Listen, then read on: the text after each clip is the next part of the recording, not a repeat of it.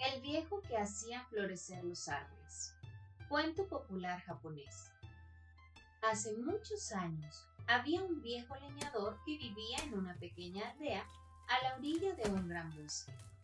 Salió por la mañana a cortar unos árboles. Cuando estaba a medio camino, observó un pequeño perro blanco que estaba tumbado a la orilla del sendero. El animal estaba muy delgado y no tardaría mucho tiempo en morir de hambre y de frío. El leñador lo cogió en sus manos, lo puso tiernamente en el regazo de su kimono, se volvió a casa y se lo mostró a su mujer. Pobre perrito, exclamó ella enternecida. ¿Quién ha podido ser tan cruel contigo? Y qué inteligente parece ser con tus claros y brillantes ojos y tus orejas vivas y alertas. Nosotros te cuidaremos. Se pusieron enseguida a curarlo y, con sus cariñosos cuidados, el perro sanó. Sus ojos brillantes resplandecían, sus orejas se enderezaban al más mínimo ruido. Su hocico estaba siempre moviéndose con curiosidad y su pelo se cubrió de tal blancura que la anciana pareja lo llamaba Shiro, que significaba blanco. Y como los ancianos no tenían hijos, Shiro fue tan querido para ellos como un hijo, y el animal lo seguía a donde quiera que iba. Un día de invierno, el anciano agarró el asadón, lo echó sobre su hombro y marchó al huerto a cosechar unas verduras. Shiro saltó y brincó alrededor de su amo, y cuando llegaron al campo echó a correr tan locamente como siempre, y ladró de placer al revolcarse en la maleza. De repente se detuvo. Sus orejas se pusieron rectas y todo su cuerpo se tensó. Con el hocico en tierra echó a andar lentamente hacia la empalizada que había cerca de una de las esquinas del huerto, olfateando en un montoncito de tierra. De pronto, empezó a escarbar intensamente. Apartaba la tierra y la echaba para atrás con sus patas. Sus fuertes ladridos atrajeron la atención del anciano y pensó que Shiro tenía que haber descubierto algo muy extraordinario para que se comportase de aquella manera. El hombre cogió su asadón y empezó a acabar con el agujero que había abierto Shiro y de repente una lluvia de monedas de oro empezó a manar como de un manantial invisible. El anciano se echó para atrás sorprendido y volvió corriendo a su casa para que su mujer viera el milagro. Sin embargo, su vecino, un hombre avaricioso y de mal genio que también había sido atraído por los ladridos de Shiro, había presenciado esta maravilla increíble desde la otra parte de la cerca de bambú que separaba sus campos. Sus ojos resplandecieron de codicia y no pudo controlar sus crispadas manos. Muy astutamente adoptó una voz amable y le rogó a los ancianos que le prestaran al perro durante un día.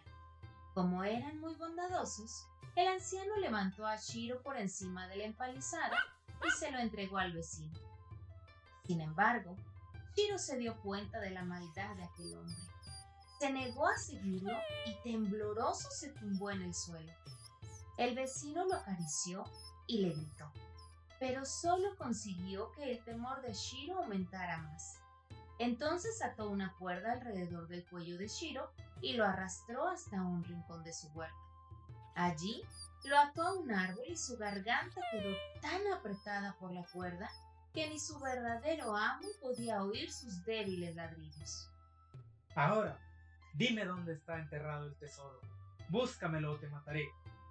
Curioso, golpeó la tierra ante el hocico de Shiro. La hoja del asadón se hundió y chocó contra algún objeto metálico. En un instante estaba arañando la tierra con ambas manos en medio de un frenesí de avaricia. Sin embargo, al no poder desenterrar nada más que viejos andrajos, trozos de madera y tejas rotas, su furia se desató.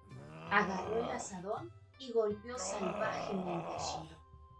El golpe hirió cruelmente al animal, pero también cortó la cuerda que le sujetaba por lo que el perro echó a correr en angustiados círculos, aullando de dolor. Su verdadero amo, atraído ahora por sus ladridos, corrió y, al ver lo que estaba ocurriendo, se llenó de pena. Shiro atravesó la cerca y su amo lo cogió cariñosamente en sus brazos. Shiro, mi pobre Shiro, qué cosa tan terrible te ha ocurrido. ¿Podrás perdonarme mi cruel error? Lloriqueó el anciano, y Shiro, tembloroso, se apretaba contra él. El hombre, muy triste, regresó con Shiro a su casa. Allí lo bañó y curó su herida y le dio de comer. Pero, a pesar de todos sus esfuerzos, el asadón del malvado vecino le había herido tan gravemente que el animal murió aquella misma noche. Los ancianos quedaron trastornados con su pérdida. Aquella noche no pudieron dormir, y por la mañana temprano, con gran dolor y tristeza, lo enterraron en el rincón del huerto donde había ocurrido el milagro de Shiro. Sobre su tumba el anciano puso una pequeña lápida y junto a ella plantó un pino joven. Todos los días la anciana pareja iba a la tumba y de pie, con las cabezas inclinadas, lamentaban la pérdida de su amigo.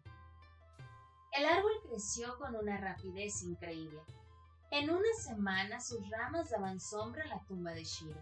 A los 15 días ya se necesitaban dos personas con los brazos extendidos para poder rodear su tronco, y al cabo del mes las hojas de su copa parecían barrer el cielo.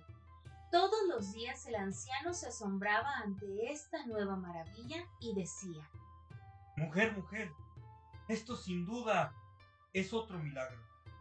Nuestro pequeño Chiro ha muerto, pero su espíritu se ha convertido en la savia de este magnífico árbol brincando alegremente en sus hojas. Y miraban el árbol con renovado asombro.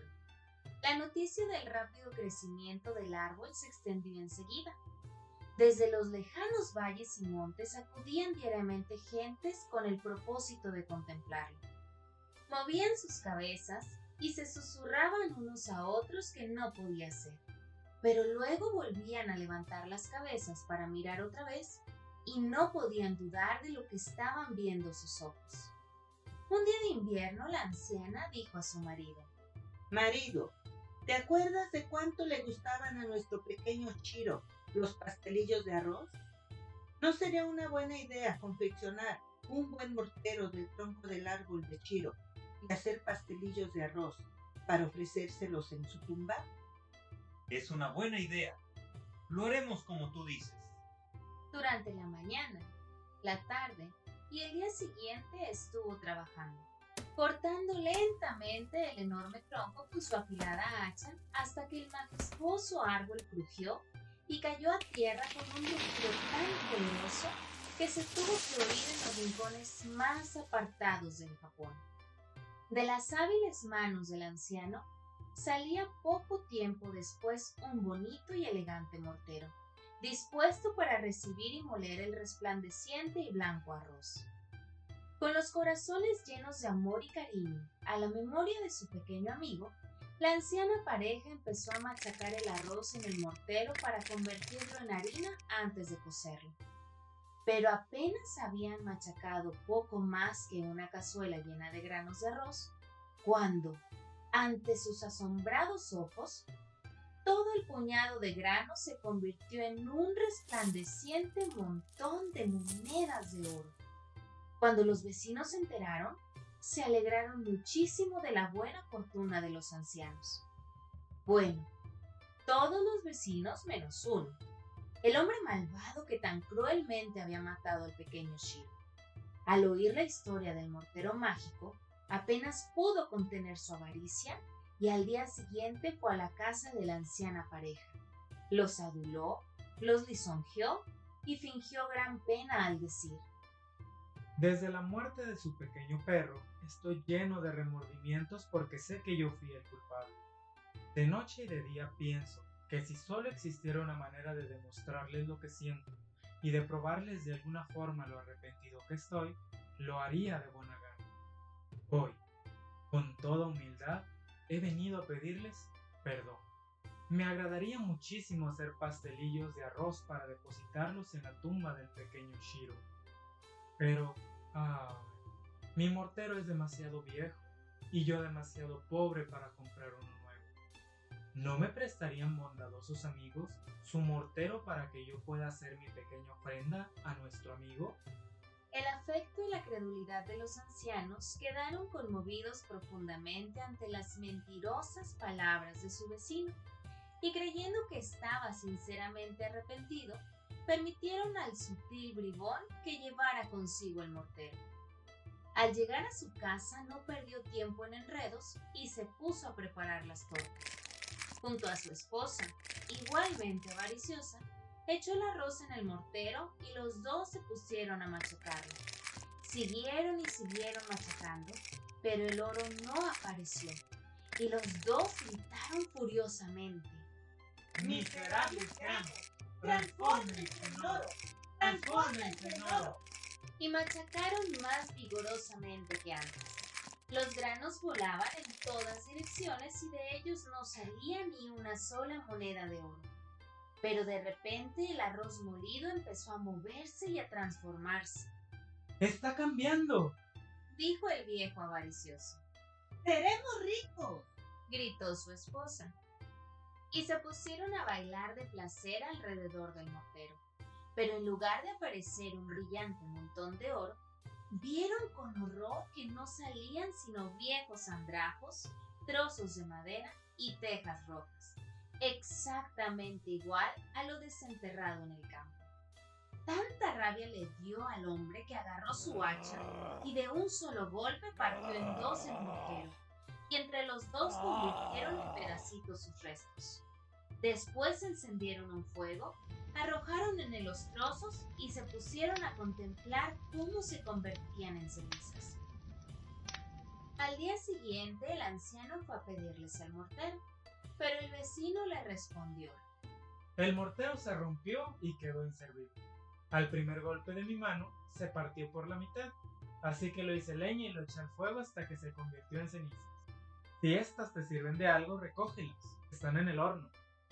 Con estas mentirosas palabras, el vecino le volvió la espalda y se negó a decir nada más. El anciano estaba desolado. Primero miró a su vecino y luego al horno. No había cólera en su corazón, solo una profunda tristeza. Primero, mi querido Shir. Ahora mi maravilloso y nuevo mortero. Hombre insensible y sin sentimientos. Pero ya nada puede devolvérmelos. Solo quedan las cenizas. Pero son las cenizas de mi pequeño perro. Porque ciertamente el mortero estaba hecho con su maravilloso espíritu. Las cogeré y las enterraré junto a él. El anciano recogió las cenizas en un pequeño saco y se volvió lentamente a su casa. Apenas habían dado la mitad del camino cuando de un pinar cercano se levantó una suave brisa que danzó momentáneamente entre los árboles. Después empezó a dar vueltas alrededor del saquito. Lo levantó y expandió las cenizas en el aire. La brisa murió con tanta rapidez como se había levantado y las cenizas flotaron como copos de nieve sobre las frías y desnudas ramas de los árboles invernales. Y sucedió otra cosa maravillosa. Allá donde se posaban las cenizas, en las ramas desnudas, nacía una profusión de hojas y flores. Enseguida, por todos los alrededores del anciano, la tristeza del invierno se transformó en la alegría de la primavera y el aire se llenó del perfume de las flores abiertas. El anciano se volvió lentamente para presenciar este nuevo milagro. Alargó su mano para tocar las hojas y los pétalos y asegurarse de su realidad. Lentamente empezó a dar vueltas con los ojos sumergidos en el tierno verdor y su olfato se llenó de la fragancia de mayo. De repente, echó a correr extasiado hacia su aldea. Miren, miren. El viejo jardinero puede hacer florecer los árboles. El viejo jardinero puede hacer florecer los árboles. Miren, miren. Gritaba mientras que seguía agarrando cenizas y poniéndolas sobre cada árbol y arbusto y viendo cómo estos abrían sus capullos donde caía la ceniza. Y sucedió que el señor de la provincia, acompañado de sus ayudantes, estaba haciendo un viaje de inspección. Atraído por los gritos del viejo y por la multitud que le rodeaba, El señor detuvo su caballo y mandó a uno de sus criados que fuera a enterarse de lo que pasaba. Mientras tanto el anciano, cuya alegría se había desatado con el nuevo y maravilloso poder que poseía, se había subido a un cerezo y al tiempo que cantaba arrojaba la ceniza en cada rama para que las flores rojas y blancas mostrasen ante ellos todo su esplendor. Y el criado del Señor lo llamó. El anciano descendió del árbol y fue llevado a su presencia. Humilde y simplemente relató su historia. Y cuando demostró el milagro de la ceniza, el Señor se llenó de gran contento y dijo, Maravilloso, verdaderamente maravilloso. Un hombre que hace que las flores le sigan como una sombra. ¿Dónde habrá otro que posea un don de tanta belleza? Anciano, te voy a recompensar. Un ayudante trajo una mesa y sobre ella colocó una bolsa de brocado llena de monedas de oro. El mismo señor se la ofreció al anciano, quien, inclinándose primero hasta el suelo, la tomó con humilde reverencia. Como apenas podía esperar más para irse a su casa y contarle a su esposa el milagro de las cenizas y el honor que le había dispensado el señor de la provincia, echó a correr llevando fuertemente asida la bolsa. Pero el codicioso y malvado vecino que había sido testigo de todo lo ocurrido, volvió corriendo a su casa y abrió la puerta del otro. Pensó que dentro habrían quedado rastros de las cenizas y quizás también en el suelo. Llamó a su esposa y juntos recogieron en otro saquito todo lo que había quedado. Echó a correr y esperó a la orilla del camino por el que había de pasar el señor y su sequito. Se subió al árbol más cercano y empezó a gritar. El viejo jardinero puede hacer florecer los árboles. El viejo jardinero puede hacer florecer los árboles. Mire, mire. El señor llegó con su caballo hasta el árbol y dijo, ¿Eh? Este no es ciertamente el mismo viejo que he visto antes. ¿También tú puedes hacer florecer los árboles?